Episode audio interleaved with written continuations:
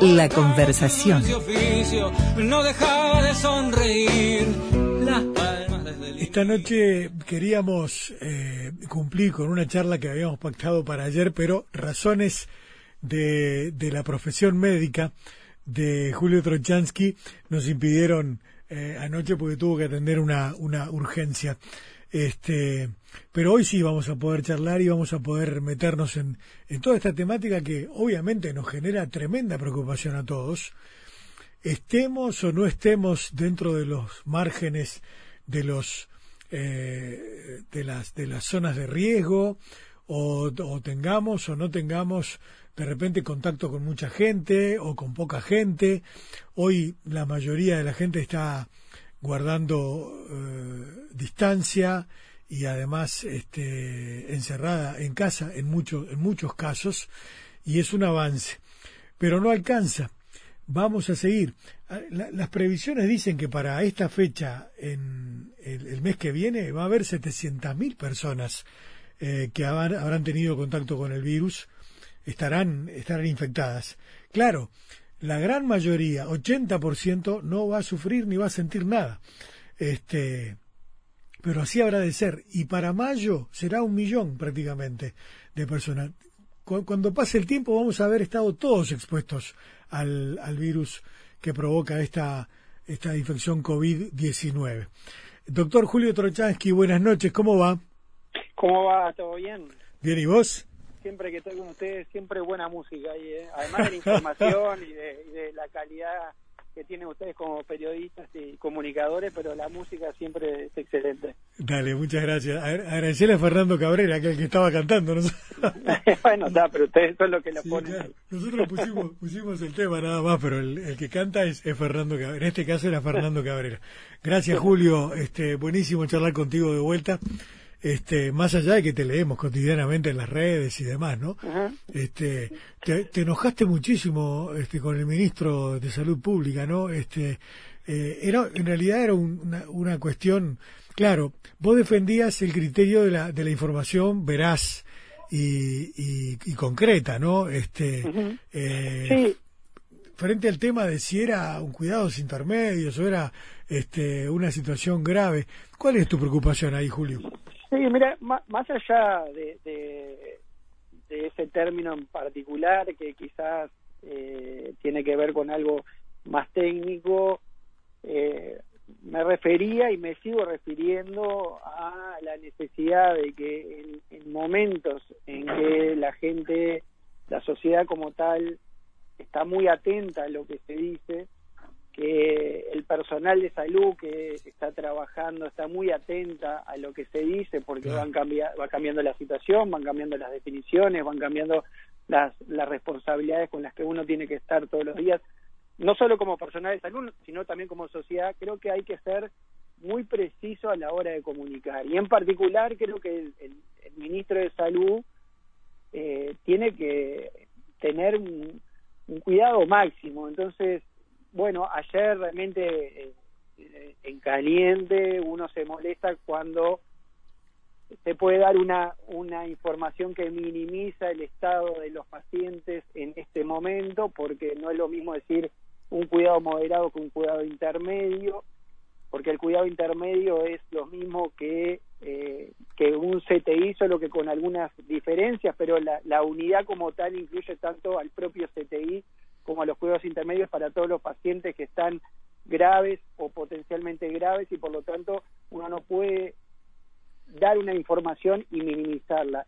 Y sobre todo frente al personal de salud, y por eso ahí es que me enojé yo en particular como, como parte de ese personal de salud, uno que está todo el día lidiando con esta situación, que está eh, estresado, que, que ve que tiene compañeros que, bueno, van exponiéndose cada vez más a determinadas situaciones, que ve que los pacientes están comenzando a llegar cada vez con mayor frecuencia al sanatorio, una cosa que hasta la semana pasada no, sucedía, y que ve que ya estamos teniendo pacientes en áreas de cuidados críticos, en CTI o cuidado intermedio, cuando nuestro ministro dice que hay solo un paciente en CTI y el resto está en otro tipo de cuidados, uno, bueno, eh, se siente herido en, la sensibilidad del que está ahí. Eh, quizás en, en, en, lo, en lo medular no, cambia, pero cambia. Es difícil explicar, pero para el que está todo el día, ver que quien está al mando de esto, que es nuestro ministro,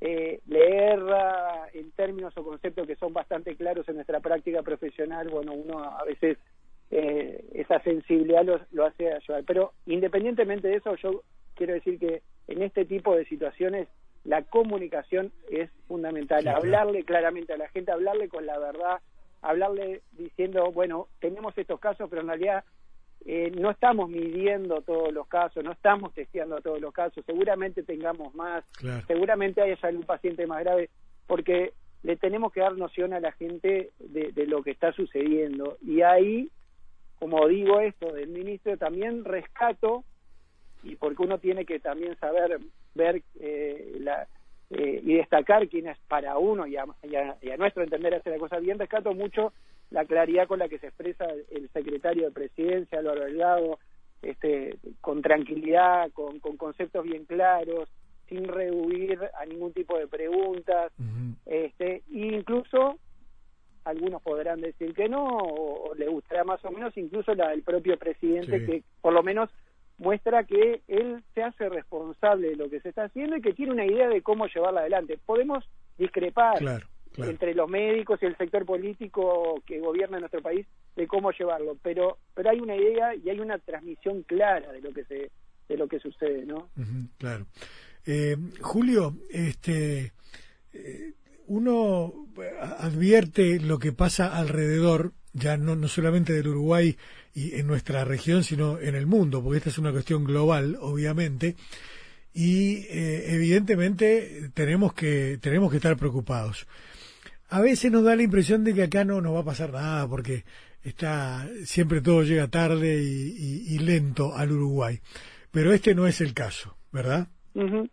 Sí. Eh, a ver, la nuestra situación, ¿no? la situación en nuestro país no va a diferir mayormente de lo que viene sucediendo en el resto de los países.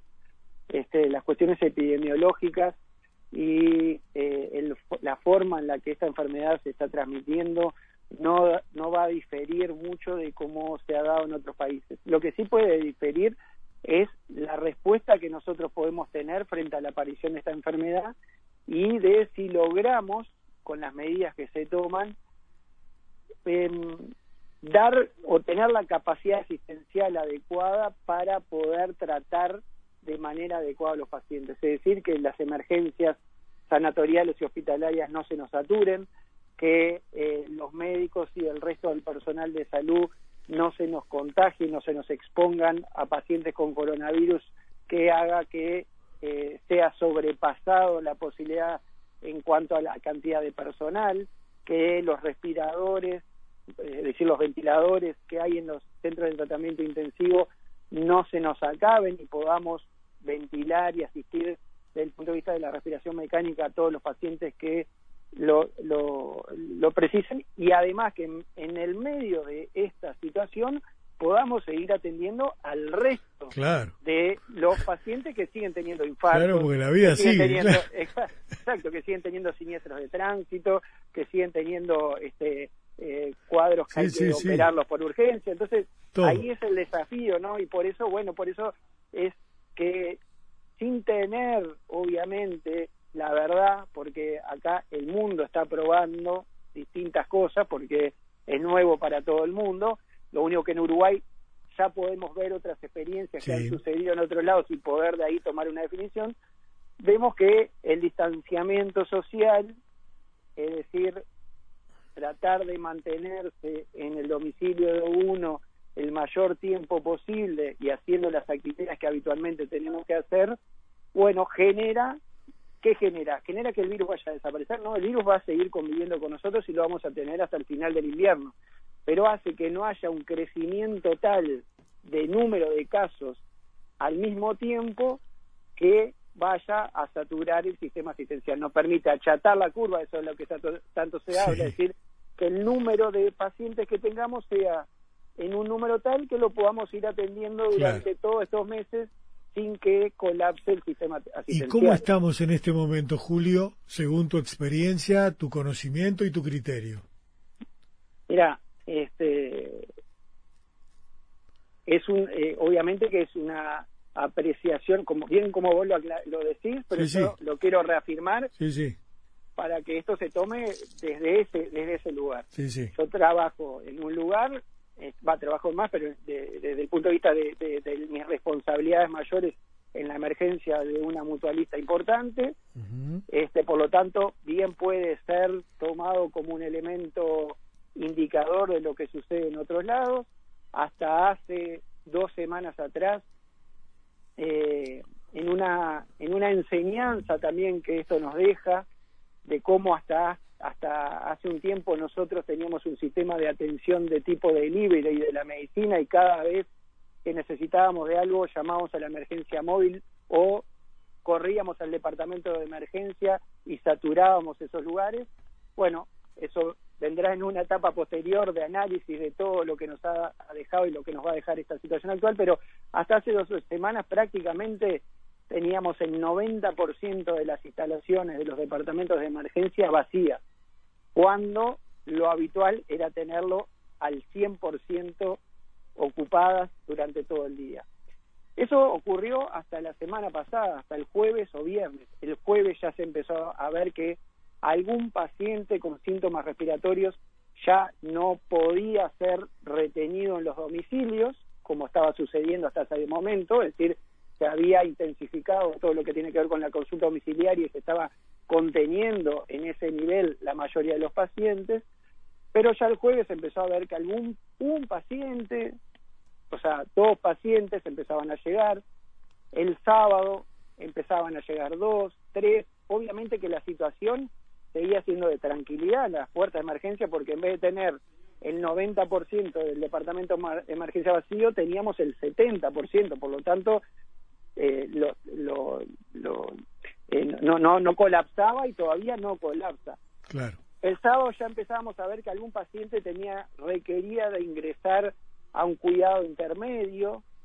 El domingo teníamos ya tres, cuatro pacientes respiratorios que, que, que consultaban a lo largo del día y veíamos que necesitábamos que un paciente requería de la eventualidad de ser conectado a un respirador.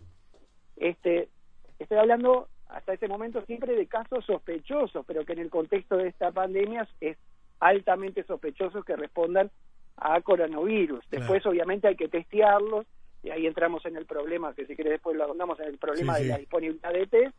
Pero bueno, pero ya veíamos, y hoy, este, entre lunes y, y hoy martes, te diría que la emergencia ya está empezando a tomar su ritmo eh, habitual. Hoy estamos trabajando ya en el 60% de nuestra actividad, 70%, y prácticamente la consulta de mayor frecuencia es la de pacientes con síntomas respiratorios. Y estamos cumpliendo las etapas que se han cumplido en otros países y seguramente, como bien lo reconocía también el presidente, más allá de las discrepancias que podemos tener, lo reconocía ya el presidente, las próximas dos semanas son las semanas en las cuales vamos a tener eh, un pico que se, de casos que será mayor o menor en función de que las medidas que se estén instalando tengan mayor o menor efectividad y donde vamos a empezar a tener pacientes más graves y donde eh, lamentablemente, y esto es una cuestión epidemiológica, ojalá que no suceda, pero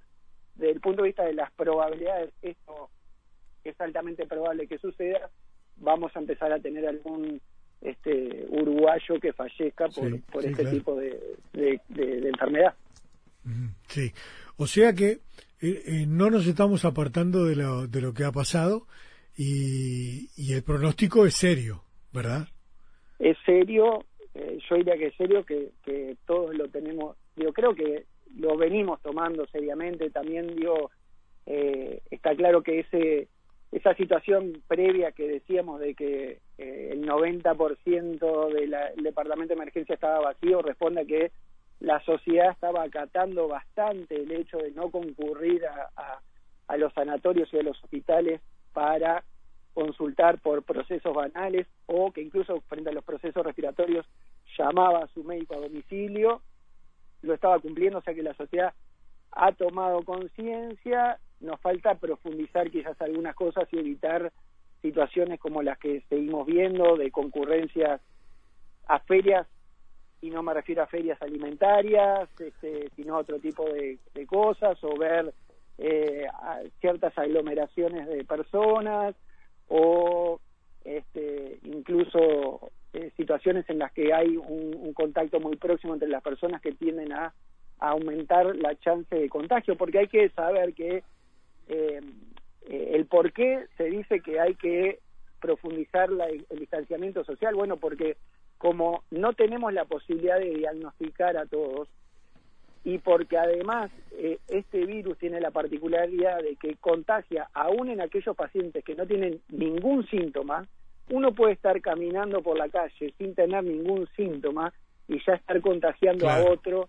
este sin que nadie se dé cuenta. Y de ahí la alta contagiosidad que se dice de este virus y la alta propagación que tiene. Entonces bueno sí venimos cumpliendo. Mm, sin ser alarmista, vamos a, pasar por periodos eh, seguramente más complejos que los que estamos este, teniendo ahora. Nos tenemos que aprontar como sociedad este, y tratar de profundizar las medidas. Yo creo que hoy las medidas que el gobierno dijo en esta última conferencia de prensa, tratando de resguardar a las poblaciones de mayor riesgo, que son los mayores de 65 años, generando ciertas acciones de protección social, este, cubriéndolo con, obviamente, eh, el, subsidio por enfermedad o, por en este caso por, por tener que guardar la cuarentena son elementos que van que van bien que van en el buen sentido de, resguardar nuestra población de riesgo pero eh, poco a poco tendremos que ir profundizando las medidas para la población en general en cuanto a generar mayor distanciamiento social y dejar bueno, como tenemos al lado nuestro en Argentina, ¿no? Hay excepciones, eh, eh, el país no se para, obviamente, el país enlentece, pero quizás eh, tiene que hacerlo para que después pueda retomar más rápido la actividad normal. Claro, eso te iba a plantear, Julio, este, ha, habido distintas formas de encarar esto en el mundo. Algunos países justamente privilegiaron el tema de proteger especialmente a las personas mayores de 65 años y las personas con historial de riesgo, ¿no? Otras enfermedades y demás. Este, y, el, y dejar que el resto siga sí, siga andando porque de última este, no, no, ellos pensaban que no iba no iba a pasar mucho iban a terminar generando anticuerpos y desarrollando una vida normal. Otros cerraron todo este eh, capaz que Uruguay va, va medio, a medio camino, ¿no? Una cosa así pareciera ser.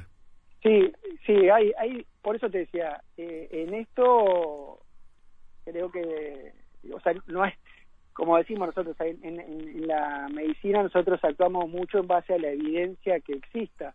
Lo que pasa que eh, no hay suficientes situaciones como la actual como para poder tener evidencia de lo que efectivamente sirve o no sirve desde el punto de vista médico, epidemiológico.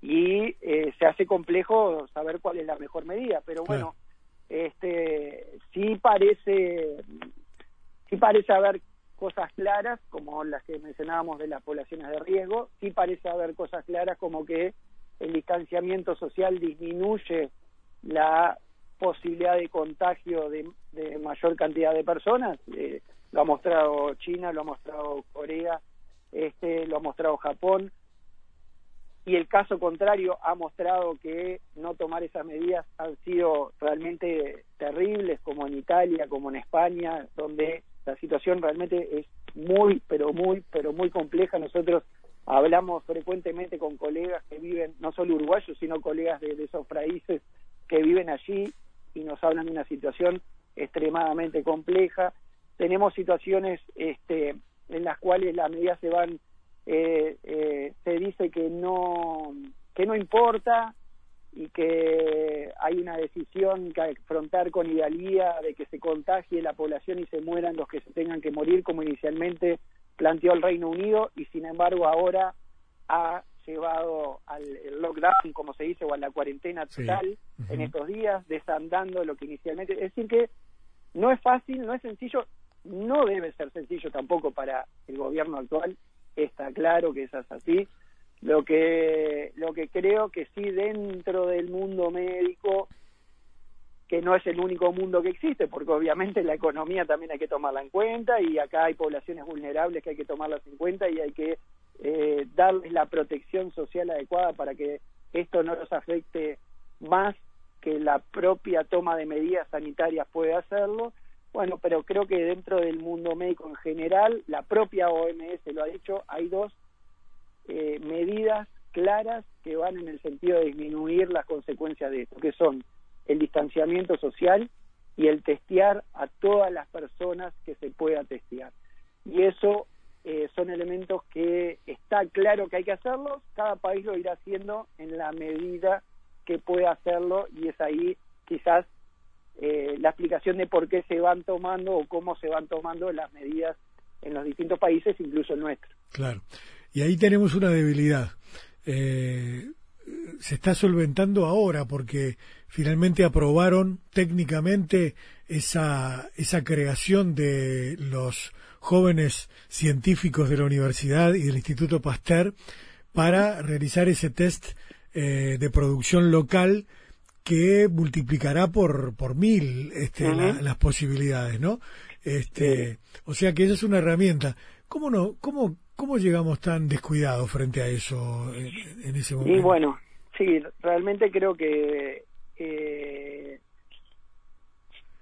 hay, hay que hay que preguntarle directamente a los protagonistas de, de nuestro último ministerio para tener una respuesta clara, ¿no? Uno puede saber de las conversaciones que ha tenido con las actuales autoridades del sindicato médico que tuvieron algunas reuniones respecto a este tema este con ah, las autoridades salientes y donde si bien se habían empezado a implementar eh, determinadas medidas de prevención de concientización de la población no se preveía el impacto que podía llegar a tener o la propagación que podía llegar a tener a nivel mundial ese, este virus. Ojo, puede ser que nadie lo no nadie lo supiera. Lo cierto, digo, eh, eh, para tomar una cosa cierta, después habrá que ver si eso estuvo bien o no, porque eso a veces depende de, de lo que cada uno piense en su momento, de la probabilidad de que suceda algo o no, pero lo cierto es que eh, este gobierno, el gobierno actual, este ministerio actual, empezó con un set, un número de kits para hacer diagnóstico de coronavirus que era muy bajo, que era de 100. Eso es verdad. Eh, si eso fue inadecuado o no para la situación que se preveía, bueno, ahí ya es una decisión más técnica que tendrán que responder las autoridades. Y eso, bueno, nos llevó a que hoy, recién hoy, estemos eh, pudiendo mirar hacia adelante y ver que vamos a tener posibilidades de hacer mayor número de este, estudios, para poder saber con certeza qué es lo que está pasando, saber con certeza a quiénes tenemos que aislar, saber con certeza a quienes no tenemos que aislar, porque si no entramos en una suerte de certificación o indicación de cuarentena de personas que podrían estar aportando a la vida activa del país o, eh, en el caso de la salud, trabajando para poder seguir atendiendo pacientes que si no tenemos una exactitud diagnóstica tenemos que sacarlos o retirarlos de la circulación habitual. Pero como vos decís también este, llegamos a esta situación pero afortunadamente tenemos que sentirnos muy orgullosos de, de, la Universidad de la República este y de tener hoy ya aprobado y en condiciones muy pronto de empezar a poder realizar una cantidad enorme de estudios diarios que nos va a llevar a una mejor exactitud diagnóstica y también a comprender mejor lo que nos está pasando y también a este bueno a decir tenemos que hacer tal o cual o cual cosa no y esto también otra de las enseñanzas que quizás más adelante vamos a tener que retomar cómo verdaderamente a veces apostar a la educación, apostar a la, a la ciencia y la tecnología, ¿no? Muchas veces, ¿cuántas veces hemos escuchado al mundo de la ciencia uruguaya exigir que se aumente el presupuesto destinado a eso, como a veces, bueno, hasta que no pasan estas cosas no tomamos realidad o no tomamos la dimensión real de, lo que significa el aporte de la ciencia a las soluciones de los problemas reales. Sí, claro, totalmente. Bien, Julio, bueno, buenísimo, te agradecemos muchísimo por la charla y por la información. Eh, si te parece, nos mantenemos en contacto, porque esto no, nos, va, nos va a necesitar a todos eh, conversando. La radio está haciendo un esfuerzo muy importante también en este sentido de llevarle a la gente perspectivas, puntos de vista, información, detalles, advertencias, ¿verdad? Todo aquello que haga falta eh, en el sentido de tratar de construir eh, una, un ambiente de cooperación en esta en esta materia para salir juntos, lógicamente, que es lo que corresponde. Así que no, es que es así. Sí, no, perdóname, te, no, dale, dale, así, no, porque quiero resaltar eso porque eh, está bien, mira que uno recibe con, con agrado cuando se destaca no la no todo lo que lo que realiza el personal de salud desde el administrativo que que recibe y hace el, ingreso administrativo a un paciente hasta el que lo trata hasta el que lo cuida hasta el enfermero que está permanentemente ahí. Pero acá hay otros actores que para nosotros son fundamentales que son justamente ustedes periodistas comunicadores pero también es el delivery que ayuda a que el distanciamiento social que se propone y que la gente se quede en las casas, bueno, que exista un sistema de delivery favorece que eso, que eso ayude, como también ayuda eh, que sigan eh, abriendo los supermercados este, y pudiendo nosotros adquirir, bueno, o sea que la sociedad en su conjunto se, se ha mostrado y, y se muestra solidaria y, nosotros como médicos que recibimos en realidad esa, ese reconocimiento, creo que también va de nuestro tener que reconocer al resto de la sociedad que también está haciendo y mucho y en eso los incluyo a ustedes obviamente como como transmisores y como comunicadores de todas las cosas que nos están pasando. Totalmente. Gracias Julio, estamos en contacto, ¿sí? Bueno, dale, un abrazo, que andes bien. Julio Trochansky, ex presidente del sindicato médico y médico, lógicamente, este que está trabajando en primera línea en esta, en esta materia.